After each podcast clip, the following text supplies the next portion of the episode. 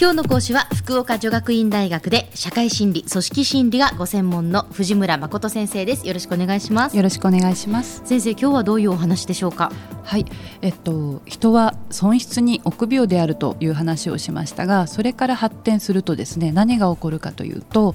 できるだけ現状を維持しようという心理が人には働くようになります、はい、それを現状維持バイアスというんですが、えー、じゃあどんな具体例があるかを今日は一緒に見ていきたいと思います。はい、まず一つ目なんですがこれは保有効果と呼ばれていて人は実際にたくさんのものを所有していますよね、ええ、もちろん状態も所有しているんですがでそれにいかにこうこだわるかという例で面白い実験の例をお話しすると、はい、例えば2つのグループに片方にはランダムに抽選券ですね、ええ、お渡しして片方の人たちにはこれは海外の調査なので2ドルですね、まあ、200円ぐらいだと思うんですがお渡ししてその後もうお好きなようにあの交換してもいいですよと伝えます。だけれどほとんどの人がもう今のままでいいですと言って交換はされないんですね。で同じ実験で似たもので最初にチョコレートバーを渡した群とマグカップを渡した群と設定します。でやはり同じように別のものに取り替えていいですよと言うんですが9割近くの人が取り替えないんですね。最初にそれは自分で選んだわけでもないんだけれど、えー、最初に与えられたものにある程度の人は満足をして、まあ、変えなくてもいいかなと、うん、ちなみにあの3つ目の群があってですね、はい、3つ目の群はチョコレートバーとマグカップ好きな方を選んでいいですよと最初に自己選択してもらうんですけど、その場合はやはり半々ぐらいに分かれていて選択者人数はバラバラだったということが分かってますね。でこの例がとてもシンプルな例ですが人は、あの自分で選んでなくても与えられたものを現状として維持しようとする傾向っていうのがちょっと見て取れるわけですね。で、ね、これの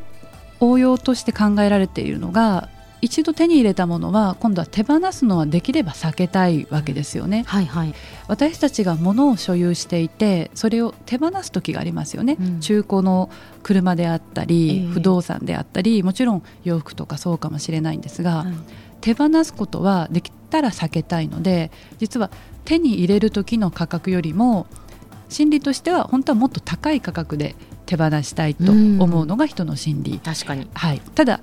中古品はそんなに高くは売れないですね。でこのあのバイアスっていうかギャップっていうのはよく起こってるんですが、うん、まあ、ベテランであったりプロになるとこの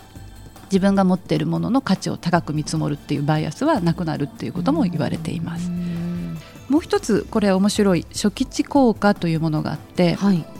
これは自動車保険の例で考えてみたいと思うんですが、はい、これもまたアメリカですニュージャージー州の例なんですがこちらはあの自動的に適用範囲は小さいけれど価格の安い保険が初期設定で加入されることになってるんだそうです、はい、もちろん値段が高くて保険内容も幅広い方に変更もできるんですけれど、えー、およそ8割の人がもうその初期値のまま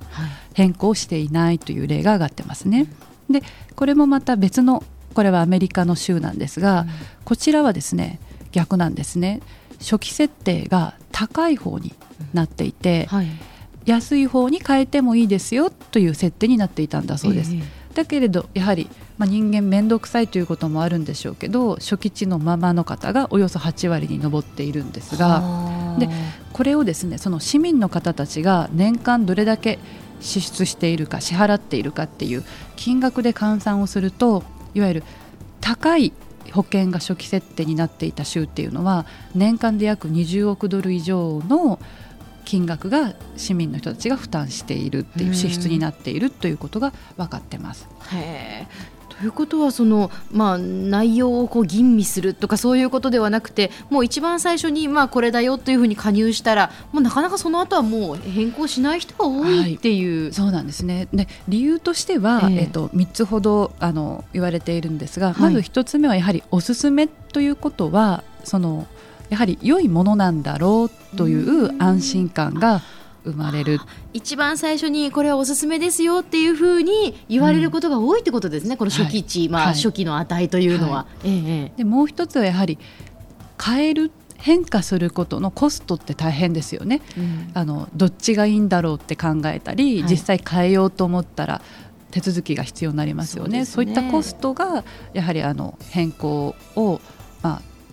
促していないというかですね妨害している可能性もあると、うん、でもう一つが先ほどから現状ですよね。初期値は現状であるためそれを放棄するっていうことに対して人はそもそもあの回避する傾向があるんじゃないかと言われています。でこれは確かにあの物をあの提供する売る側もそうですし買う側もちょっと気をつけておいた方がいいかなと本当に思いますね。うんうんはい、最近あの携帯電話だったり通信販売で物を買う時でもあの初期設定で最初から組み込まれているものがたくさんありますよね。でおすすめなのかなということもありますけれど、うん、変更が大変ということで結局あそのままだなっていう人は結構たくさんいらっしゃると思うんですよね。えー、で初期値っていうものはそれだけあの人のなるべく現状を維持したいっていうバイアスもあるしコストがかかるという意味からそのまま継続されることが多いので、うん、まあ、ぜひ消費者の方は変えたいと思ったら変えるっていうことも大事かと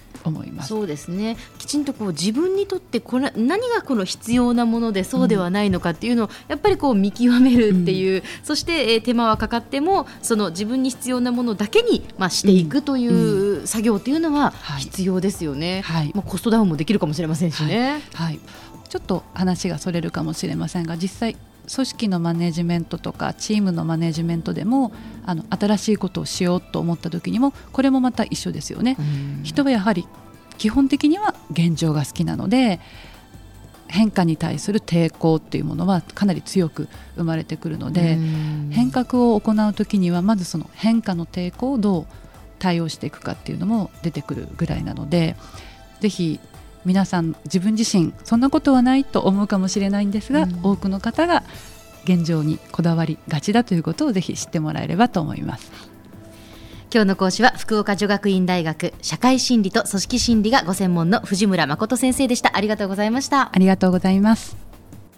さてビビックモーニングビジネススクールはブログからポッドキャストでもお聞きいただけます。ビビックモーニングビジネススクールで検索してくださいお相手は小浜もとこでした。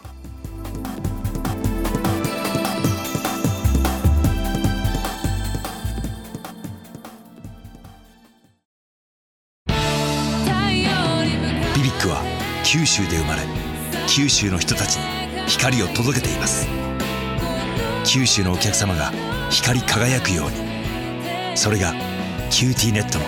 変わらない思いです。キラキラつながる QTnet。